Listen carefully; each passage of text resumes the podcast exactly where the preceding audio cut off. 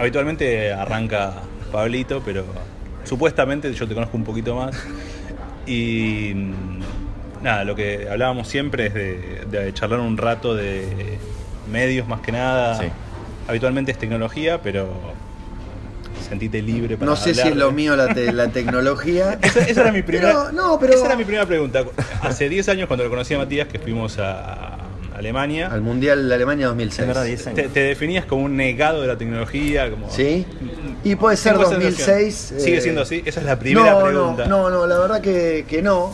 Nunca me definiría como, como un experto y demás, pero, pero la, la verdad es que hoy por hoy me parece que la, la usás tanto, la necesitas tanto, está tan incorporada a la vida diaria que eh, sí, por supuesto que considero que no, que no soy el tipo más hábil y que la tiene más clara y que está siempre atrás de lo último, pero la verdad que si nos ponemos a hablar de qué cosas hago y qué no, y más o menos que sí uso todo lo que, Digamos lo normal sería.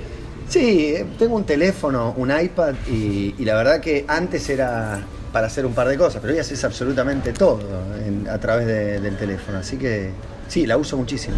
En redes te sigo, en Twitter, Sí. pero Sí. hay algo que no hayas probado poner en Snapchat, que es lo último. No, Snapchat no, no, me, no me quise meter. Me parece que, por lo menos mi idea es que es una red más de- para jugar, para divertirse.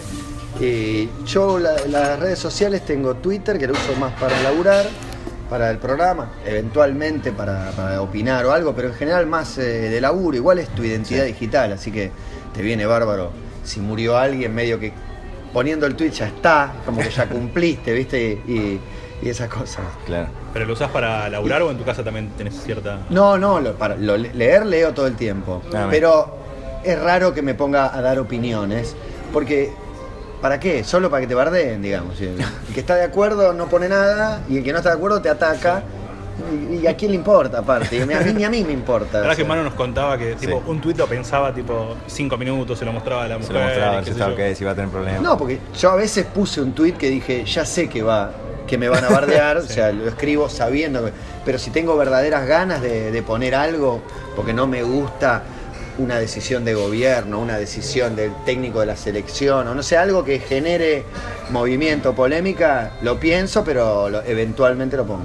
Igual eh, me imagino que digo que la mayoría de la gente que te sigue le gusta lo que haces. O sea, entonces por- por- tenés mucho de esos que te. Lo que pasa es que cuando tenés muchos seguidores, sí, se hay muchos. lo- y claro, exacto. Llegas a gente que quizás no, no te copa. Exacto, se me ocurrió poner algo de que el rey de España venía para el bicentenario y sabía que me iban a, que me iban a bardear, y- pero te- tenés 1500 retweets, es como le llega a gente que la verdad me tuve que cerrar, o sea, durante dos días no lo pude usar.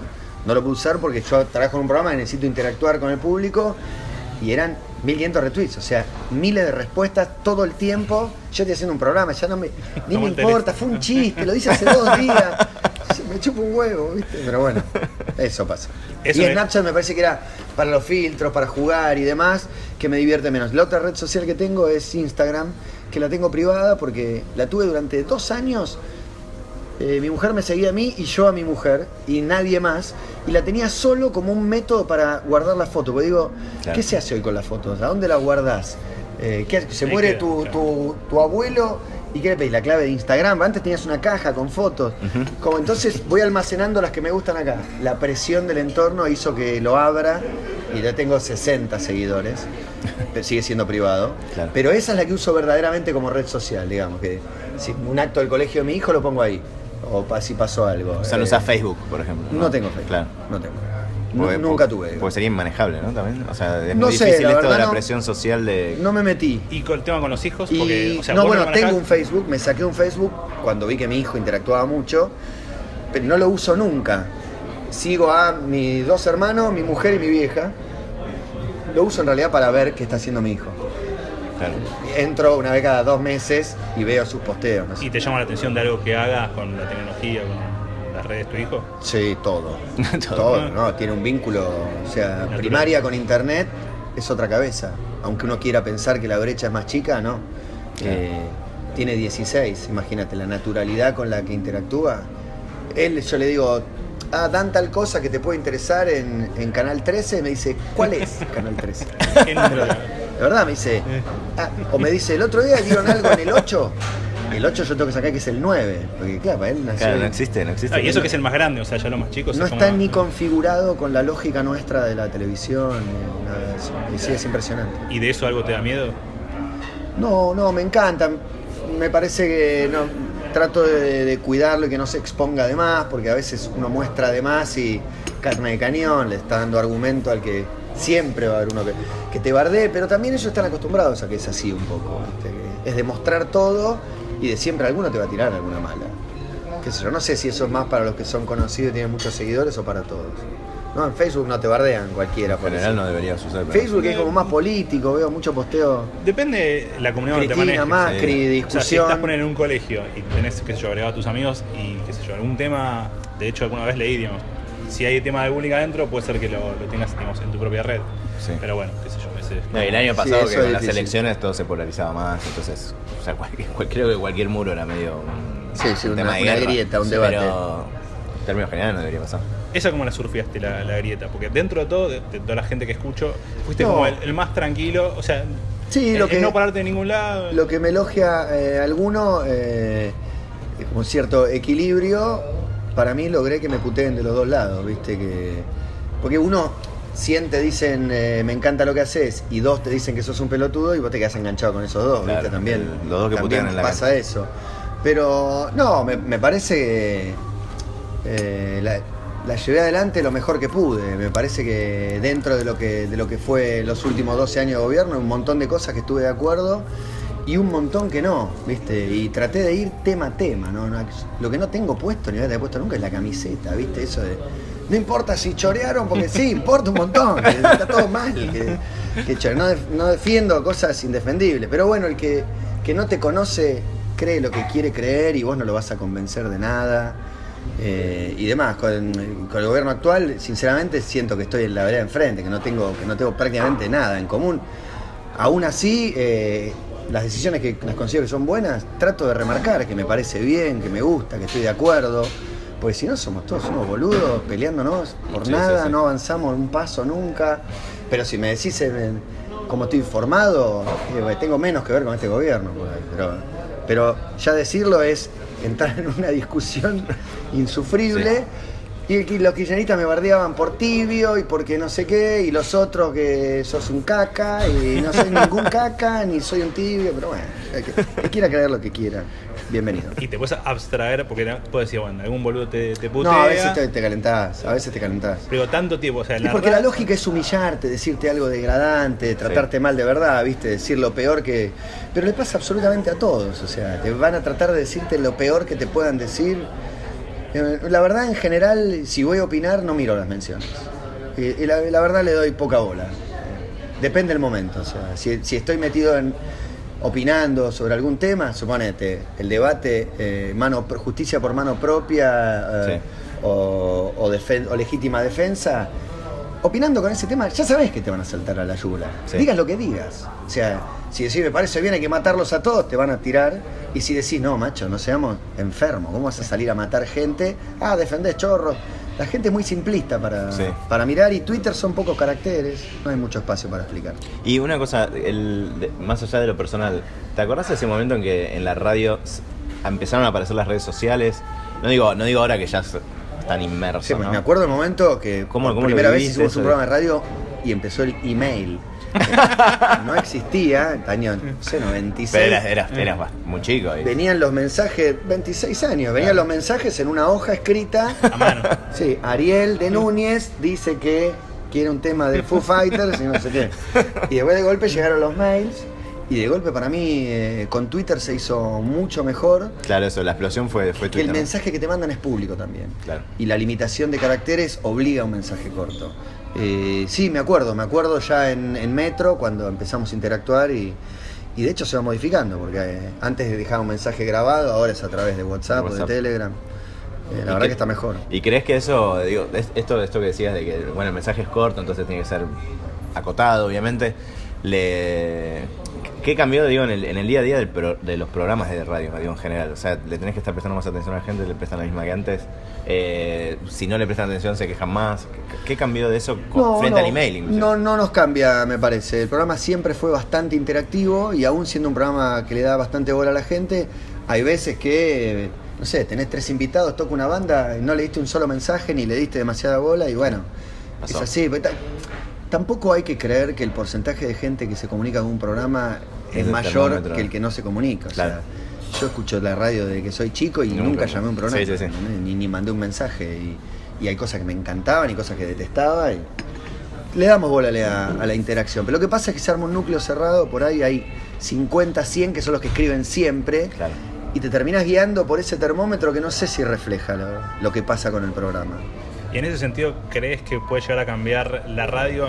Esto que hablabas un poquito antes de los formatos y demás, por cómo consume la gente. O sea, hasta acá fue más o menos siempre lo mismo.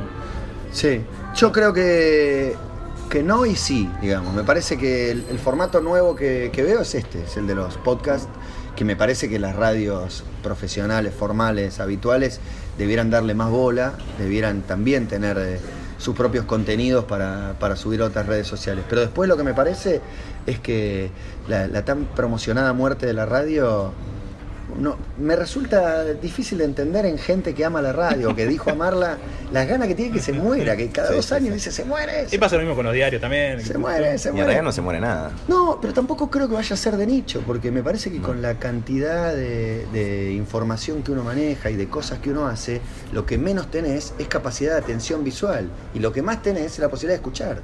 Hoy todo el tiempo estás haciendo algo. Sí, sí, la radio te permite hacer algo mientras la escuchas. O manejar. o- La radio va con vos a donde vos vayas. La tele no, estás quieto mirándola. Por eso me parece que tiene pocas posibilidades. Y además se lleva, claro, se lleva muy bien con internet además. O sea, Se lleva no, no- no es que al Se ser inventa vos y es más liviano, funciona se bien. muere la radio. No, al revés, la gente pide un celular con radio. Sí. Internet mata la radio. Para nada, escuchan radio por internet, se hace radio Sí. por internet. Sí. No, me parece que le aporta, que le aporta. Las redes sociales y todo eso le aportan a la radio. O sea, que te ves haciendo radio hasta que te cagan, o sea, para siempre. La verdad que siempre pensé que sí, que, que quería armarme un, un espacio, un lugar como para eh, hacer tele cada tanto y, Y no- hacer radio siempre. No, y ahora tele cada tanto, pero ya me parece que cada vez es cada más. Cada más tanto. me cuesta encontrar, eh, está rara. Estamos en un momento de transición que no sé para dónde está yendo la Pero el tele. espacio de radio sí ya está consolidado. Y, El espacio de radio está consolidado y por eso estoy acá y por eso estoy hace 15 años. Nunca me hubiera imaginado estar tanto tiempo en un mismo lugar. Y, lo de la tele que decís es, eh, bueno, el año pasado estuviste en tele. Sí, hice dos amiga años Emilce de Pizarro. entrevistas Sí. en TV Pública con Emilce, sí. Vecina Eh, mía ahora de piso. Sí. Exacto. Eh, no, digo, eh, ¿qué, qué tiene que tener un programa para que te guste? Y pues, Tiene esto que que sí ser que tiene que pa- pasar mucho tiempo. Un pero- programa que, que a mí me guste hacer, que al canal le interese programar y que a la gente le interese ver. Si se da ese milagro, lo hacemos. De- Pero la verdad que es muy difícil que, que se dé, porque en general te proponen programas que por ahí no te gustan. Hice varios programas que los que no sería el espectador, pero tampoco me resulta un conflicto porque puedo hacer un programa de entretenimiento, si no sé si es que lo vería, pero, pero me divierte hacerlo. Y, después lo otro es, es un poco la, no sé, la suerte, un poco de todo. Me parece que la tele, queriendo copiar a internet, da medio patética por ahora. O sea, ya encontrará cómo subirse, pero el panel y dos memes y queda, queda triste. queda triste, ¿viste? Que trata de copiar. Por ahora son bastante burdas las, No los quiero dar ningún nombre propio, pero. Pero por eso, por ahora son intentos. La tele quiere copiar a internet porque en internet pasa todo, pero no, no con la lógica de tele no funciona. ¿Lo sentís que en la tele se, se siente más esto de la competencia? de inter- Porque um, no, no había pensado eso que, que decías recién de que tratan de imitar a, la tele- a- Hay varios a- a internet. Sí, quizás no miró tanta tele. Eh, pero el. Porque siente la competencia más. Como, como el respiración a la nuca más cerca que la radio. O sea, la, la tele sí siente que está Sí. perdiendo. No, es que la tele no pierde Porque contra lo está radio, pierde contra, inter- Claro. contra internet, contra, contra el streaming. Eh, a la noche, eh, no sé, en otra época no había cable. Claro, esos 55 puntos de rating no van más. No, Tinelli eso era un sí, éxito sí de 40, desapareció, después fue un éxito de 30, ahora es un éxito de 15, de 18. No es raro que, sin embargo, la lógica sigue siendo eso, o sea, el prime time y qué sé yo, de organizar todo, por ahí está las armado marcas. el mundo así, la- la- me parece que sigue siendo formador de opinión y los programas que hablan de lo que hace el otro programa, pero en algún momento baja eso, porque, porque mis hijos ya no miran eso, o sea, miran otras cosas, consumen otras cosas. ¿Y a vos qué te gusta ver? O de acá o de afuera, digo. Que... Yo consumo streaming, eh, veo, para mí la tele es deporte, es deporte y en vivo en la mayoría de los casos, así que la tele la prendo para ver deporte, eventualmente noticias, o a la mañana por ahí, de desayuno y el clima. Es como si fuese la radio, pero. Sí, es como una radio. Y, y si no veo streaming y veo películas y menos series. Trato de ver deporte en vivo en la tele, películas Claro. y series. Es lo que consumo. En general, el tiempo que puedo, tengo tres hijos. se hace lo que se puede. Tú tenés uno, Uno solo. tengo tres. Imagínate. Cambia. Eh, te iba a decir algo y me olvidé. No No, hay ya está, ningún ya está. problema. Eh, me pareció que en el programa de tele estabas como mucho más relajado que las otras veces que estuviste en tele. Siempre me dio la sensación de que en radio eras vos y en tele tenías que estar como Sí, más eh, pendiente. Y en el último programa sentí como que estabas como ya, bueno, listo. O sea, esto como- También era una entrevista, con lo cual me daba la posibilidad de, de descansar. Si bien estás en cámara casi todo el tiempo, está hablando el otro y uno se relaja y puede, podés conectar con el entrevistado. Es verdad que la tele es más, es una tentación fácil la de armar un personaje y por ahí levantar el tono. Claro. Pero bueno, es la crueldad de- del lenguaje corporal que llega muchísimo más, 10 veces más que lo que estás diciendo. Yo siempre digo que si alguien descubre la cura contra el cáncer y lo anuncia con una lechuga en el diente, el 90% de la repercusión va a ser sobre la lechuga en el diente, te lo aseguro. Y descubrió la cura del cáncer, ¿no? Sí, O sí, sea, sí.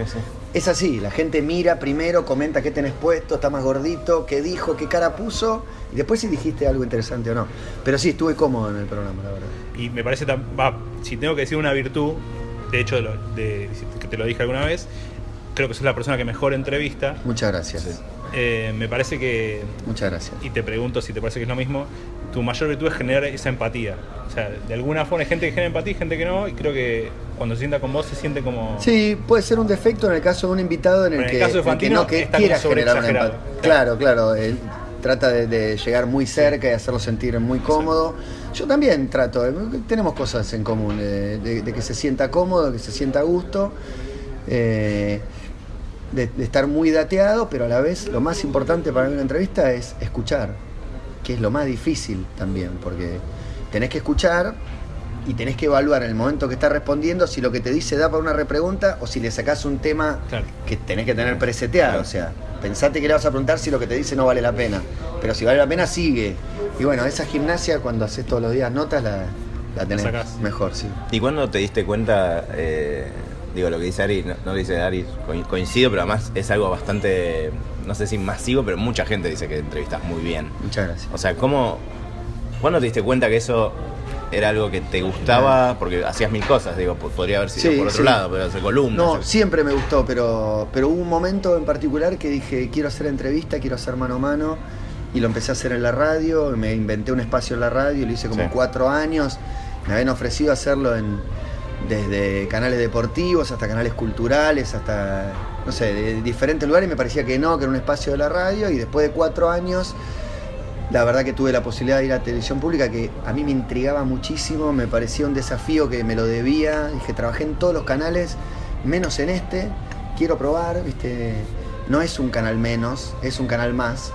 Claro. Y bueno, hice mi experiencia en televisión pública de la mano de la entrevista, que siempre me gustó hacer. Y, y me decía también eh, un, un productor amigo, eh, cuando no saben qué hacer, gente al aire. Vos ponete gente al aire que vos le sacás cosas buenas, lo haces hablar, lo haces sentir cómodo, el tipo está a gusto. Y en una nota larga es difícil escaparte, ¿viste? No es que te voy a acorralar, pero vas a terminar hablando de lo más profundo tuyo si estás 40 minutos hablando. Claro. ¿Y te queda algún desafío? En- me acuerdo cuando fuimos a Alemania, era, no habías cu- eh, cubierto un mundial. Sí, es verdad. Eh, 23 ya. Y, y sí, a partir de ahí. Fui a, fui a, todo. 2006, 2010, 2014. Ari, te la Eh, suerte, Ari, te la suerte. No, No la pasamos muy bien en ese mundial. Sí. Fue muy lindo viaje. Sí, la verdad que sí. Eh, pero por ahí alguna cosa que quieras hacer que por ahí no se te dio, o no sé, radio, tele o Sí, no sé, o sea, querés quizá que viajar, una película, no sé, o nada no que ver, trabajar pues. más, qué sé yo, no sé.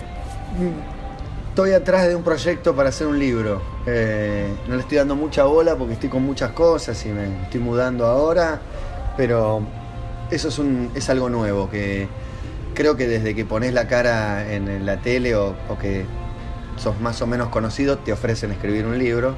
La Feria del Libro hay más personajes de la tele que de la literatura. últimamente. Todos los que salieron en la tele les ofrecieron hacer un libro. Y no quería tampoco, viste, hacer, hacer cualquiera. Y, y ahora se me ocurrió una idea, así que en una de esas eh, eh, me animo, porque me cuesta mucho, tengo una tara también con escribir, me cuesta, lo leo y no me gusta. Y, las palabras se las lleva el viento, todo el día. Y bueno, y después eh, no, no tengo algo que por ahí que te diga esto no lo hice todavía, pero, pero hay mil cosas que no hice. Dentro de la radio y los programas de radio, de la tele, de los programas de tele, siento que todavía hay mil cosas por hacer. Pasa que hay que encontrar esa trilogía de que te guste, que le guste al canal y que la gente le tenga ganas de mirarlo, que es muy difícil. ¿Hay alguien que admires todavía? Eh, Todavía. Es, es buenísima la pregunta, es buenísima. Sí, porque un poco uno es como los amigos, ¿viste? Tus amigos de, de la secundaria siguen siendo tus amigos, pero hay veces que decís, si me conociera hoy no sé si me haría amigo. Porque tenés en común la historia que tenés con esa persona. Bueno, con los personajes que uno admira también. Tenés una historia de admiración, pero capaz que hace 15 años que no lo escucho, ¿viste? Pero eh, a Lalo no lo escucho en, en la 100, pero un tipo que admiro es Lalo Mir, por, por decirte uno que sigo eh, admirando. Sí. Y, y la verdad es que aunque suene muy cliché y me dé vergüenza y sienta que soy una Miss Universo contestando la pregunta, mi viejo me marcó mucho y la verdad que siento una, una admiración por... Me marcó en vida, me marcó su muerte también y con mi hijo que está creciendo, tiene 16 y de golpe está súper interesado y me mata preguntas todo el tiempo, me reflota un poco bueno. el espíritu, viste, de laburo y sé, la cultura de trabajar y ser, viste, súper consecuente y metódico y no sé, lo tengo muy metido adentro y, y, qué mejor que tener admiración por alguien así, cercano. Buenísimo, buenísimo. Y mm, volviendo a la, entrevista, digo, el también en el programa muchas veces pare- parece o parecía que, que estabas muy cómodo también con el entrevistado, digo. Pero ¿qué pasa? Que seguro te pasó cuando el entrevistado, no sé, te cae mal o no estás de acuerdo con, con, digamos, la mayoría de lo que piensa. ¿Cómo, cómo te preparas para, esas, para esos casos? Si no estoy de acuerdo con nada de lo que piensa, o, o- o peor, estoy en contra de lo que, de lo que piensa, me, me parece mal, le hago. No, no- una entrevista no se trata de que yo opine, sino que lo llevo a algún terreno donde lo, lo obligue a exponer lo que, lo que verdaderamente piensa, porque todos caretean un poco y la suavizan por ahí. Pero trato de, de llevarlo al terreno donde me diga lo que verdaderamente piensa. Me parece que lo más importante es llegar como al corazón del entrevistado soñado es que te diga lo que ni él sabía que pensaba, que pasa cuando estás hablando y Sí, sí, te- uno descubre lo que dice. Y me, me ha pasado, si piensan distinto no me, no me trae conflicto. Por ahí busco ese, ese lugar para, para que haya cierta diversidad de ideas. Ahora, si tiene mala onda, sí. Eh, a veces te encontrás con alguien que no quiere hacer la nota, no quiere hablar y no entendés por qué está sentado ahí. Pero bueno, a veces te encontrás con un Marquito de Palma, con uno de esos que, que decís, ¿qué es esto? ¿Viste? ¿Qué, pa- qué estoy perdiendo el tiempo haciendo esta nota que no le interesa a él, no me interesa a mí? ¿Por qué estamos acá? ¿Viste? Pero bueno, a veces pasa. Y el hecho de haber vuelto por ahí a hacer algo más de deportivo, eh, ¿te gustó? Me gustó ¿Te- mucho, me gustó mucho, me, me animé de la mano de los mundiales. De golpe, el 2006 fui con vos, Eso es raro, también. el 2010... Porque estabas como un poco alejado Afuera, de claro. todo. hace- River te trajo un poco y después. Sí, eh, pero River me trajo por un poco por mis hijos, que cuando los hijos crecen, yo había abandonado el hincha absolutamente. Yo estoy pasando esa etapa. Absolutamente. ¿eh? Eh, un poco por mis hijos y un poco también con el descenso de River. Me parece que hubo algo, ¿viste? Yo no estaba yendo en esa época. Y de golpe dije, vi el partido en Córdoba, ¿viste? El, el Claro. 0-2. Y dije, yo, la verdad que te lleva a la infancia, viví muchas Ese es el- alegrías. es el iba con mi hermano, digo, yo tengo que, si se hunde el Titanic, tengo que estar ahí. tengo que ir, ¿cómo no voy a ir? Aunque no vaya hace tres años. Y fui a irme a la B, y a, a atravesar la experiencia. Y ahí medio que volví un poco, me volví a ser socio, abonado, fui con mis hijos. Y el cuentito de la B a la campeón de la Libertadores lindo. estuvo lindo. Y en realidad es una boludez, si vos lo pensás, viste, un partido de fútbol. y que- Pero es porque está tu infancia ahí, es tu vida. Sos un chico cuando gritas un gol, festejas un título. Pero no Es te ves pavada. comentando. Bueno. siendo el reemplazante, ¿cómo se llama? No, no sé, el comentarista. No, no, el que transmitió otro día Central, que tanto. Ah, no. el que le, hay uno que está pifiando, el que le reemplaza a Dani, que pobre. No no. esto hace falta, no hace gente. No, no, no lo, no lo escuché, sé que está La Torre, Juan Pablo. Bueno. Sí, tuve varias posibilidades, me hubiera gustado que se dé. ¿Pero tenés no ganas de hacer algo así? Lo que pasa es que ahora yo los domingos me voy a un campito. estoy No, que, claro, iba a eso, o Es sea, sacrificar los fines de semana. Es muy fin de semana. Y, Y hoy 45, tengo, viste, suena choto para el que se mata laburando que uno diga por ahí que... Pero el fin de semana es el espacio que estoy en familia, lo paso re bien. Me cuesta también por eso.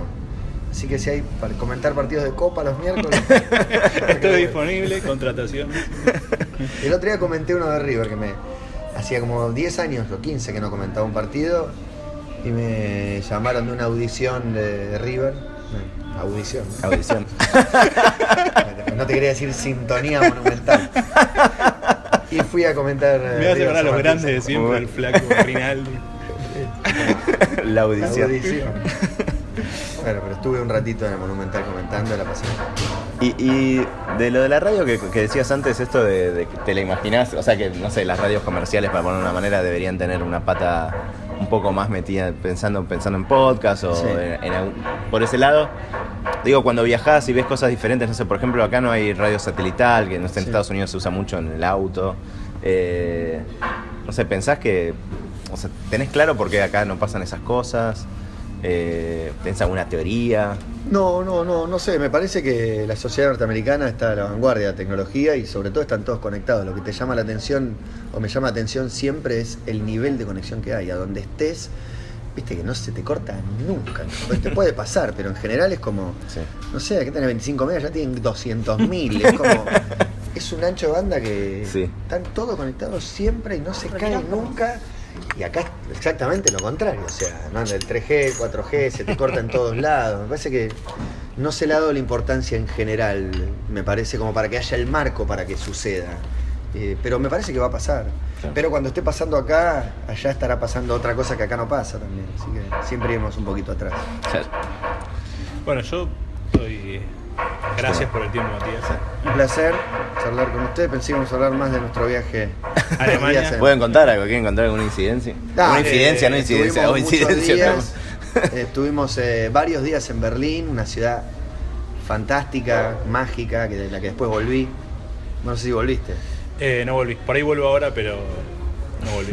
Y es No, una ciudad que te llama a volver porque está en movimiento siempre, o sea, todo el tiempo cambia, está re distinta. Yo había ido ¿Te 15 acordás años antes el hijo del.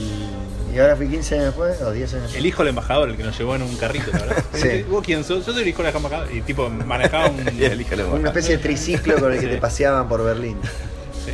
No, pero hay algo que, que está bueno, si queda grabado y sale mejor, pero no sé, Matías tipo durmiendo en el piso del tren sin ningún problema. Ah, bueno, eso. Compañero de viaje Sí. me la banco perfecto. De otro me tocó con, con Gatman. Eso lo pasamos bien. Y aparte, un momento que se achicó porque Argentina avanzaba. Ah, había tengo grabado, no no cronistas. sé si te lo pasé, el, tu discusión con Elio Rossi. En el tren, En el sí, tren. la vi, la vi. Es espectacular. ¿eh? Elio decía que él le dijo a Canigia que era un exjugador Sí. y que después de eso la rompió y como por mí. Decía. Además, está claro, te importaba un huevo simplemente querías sacar a Helio. Helio se sacó a los 5 es segundos. fácil, es facilongo, Elio. Te metes dos fichas, te da 10 partidos. Sí, lo tengo grabado. eso. Era un tren a Múnich, o sea. Bueno, Yo hasta tengo, acá, ¿eh? yo- Ah, yo tengo una pregunta más, cortita. más, ¿eh? Eh, de- volviendo a las, las entrevistas, sí, yo, yo supongo que lo va a escuchar muchos chicos que están estudiando. Sí. Pasa mucho que lo, lo escucha gente universitaria que están empezando la carrera de comunicación o algo así. No necesariamente hagan eso en sus vidas. Eh, no, digo, que eh, cuando vos te empe- empezaste a decir, me quiero ir por acá por lo de las entrevistas, Sí. no sé, ¿leíste libros? Le- qué- le- ¿Lees cotidianamente entrevistas Sí. de terceros? ¿Recomendás algún medio, algún libro? Eso. No, leo, leo entrevistas, eh, veo entrevistas, siempre me gustó, desde que estudiaba periodismo, que me gustaban las, las entrevistas, la- los reportajes, los, los mano a mano. En la tele no ha habido muchos, pero, pero veía el, el perro verde con sus silencios en volante, Guerrero Martínez hace mil años, La Nata, hacía mano a mano también. Eh, me gusta el de mm, Inside Actor Studio también, que hacen otra cosa, Sí. porque te preparan un tape, alguna sorpresa y demás. Y no hay tanto, y cuando yo lo empecé a hacer no, no había, en la tele abierta no existía. No. Parece que después eh, empezó a aparecer por ahí de la mano de Fantino, que, que me parece que es de lo mejor que tiene, porque en Mar de Fondo, con tiempo, una entrevista, viste, un utilero de Banfield le sacaba algo lindo y, divertido. Y el minuto a minuto requiere por ahí otras cosas, pero Pero sí, para mí todo tenés que ver mucho y sobre todo prestar atención, si vos estudias periodismo, al entrevistador.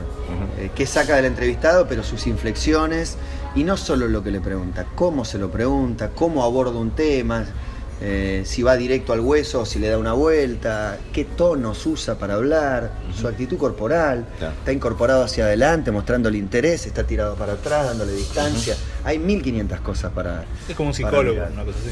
Bueno, mi psicólogo eh, hablo mucho de, la- de las entrevistas y, y me, y me suele decir, esa fue una muy buena, son intervenciones, no son repreguntas. como, viste que el psicólogo- muy buena esa intervención, ahí no tendrías que haber preguntado, por ahí le, le doy el espacio para que me diga, eh, no sos un psicólogo, pero hay un momento donde le estás haciendo preguntas súper íntimas, ¿viste? Sí, sí, que sí. en realidad no lo conoces. ¿Viste? Y el tipo te está contando de su vida y quién sos vos.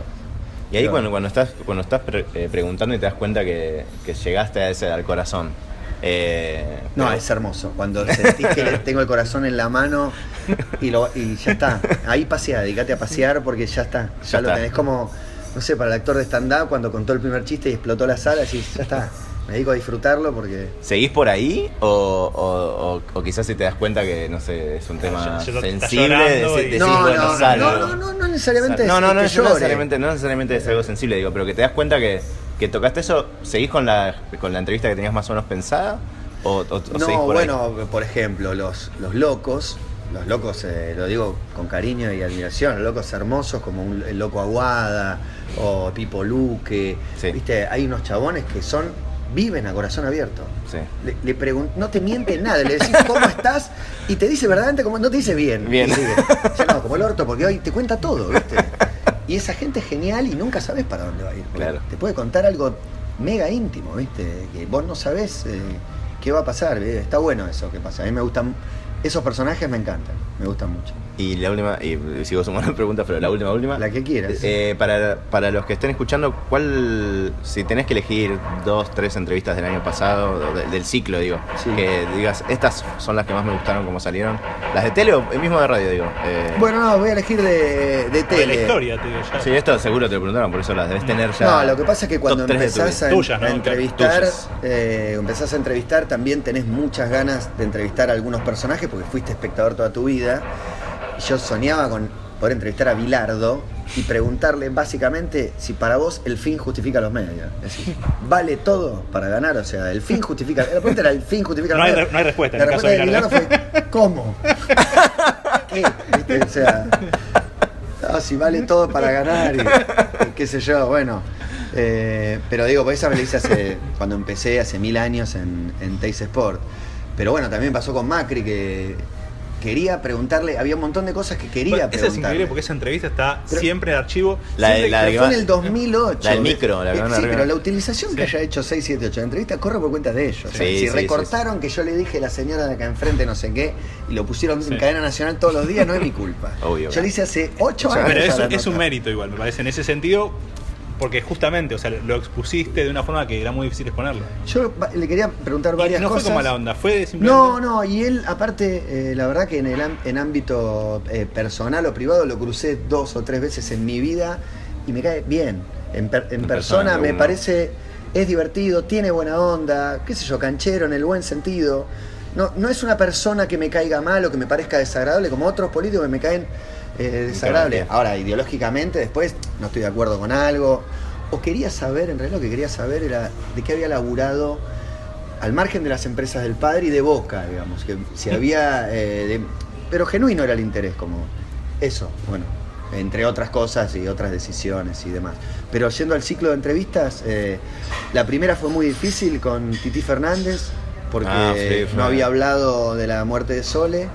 Y la última vez que había visto a Sole, él la saludó y Sole se fue caminando conmigo, con Juan Pablo y con la Bruja Verón, en, No, en una transmisión. es- Y yo no lo había vuelto a ver a, a Titi desde ese día. Fui Tremendo, caminando con Sole, tremendo. así que fue duro. Eh, hubo varias de personajes que por ahí eh, te sorprenda, como Axel, que confesó que su viejo le pegaba, que algo que nunca había contado, que no quería, que no se imaginó que lo iba a estar contando. Me encantó ser a Sebastián Estebanés, por ejemplo, porque es un tipo muy transparente que también te cuenta todo, entonces si, si vos lo sabés llevar, viste, está diciendo unas barbaridades hermosas, hermosas. Me encantó hacerle a Lalo, no me hubiera imaginado cuando lo escuchaba ir a su fan que iba a ser yo el que lo homenajeara Claro.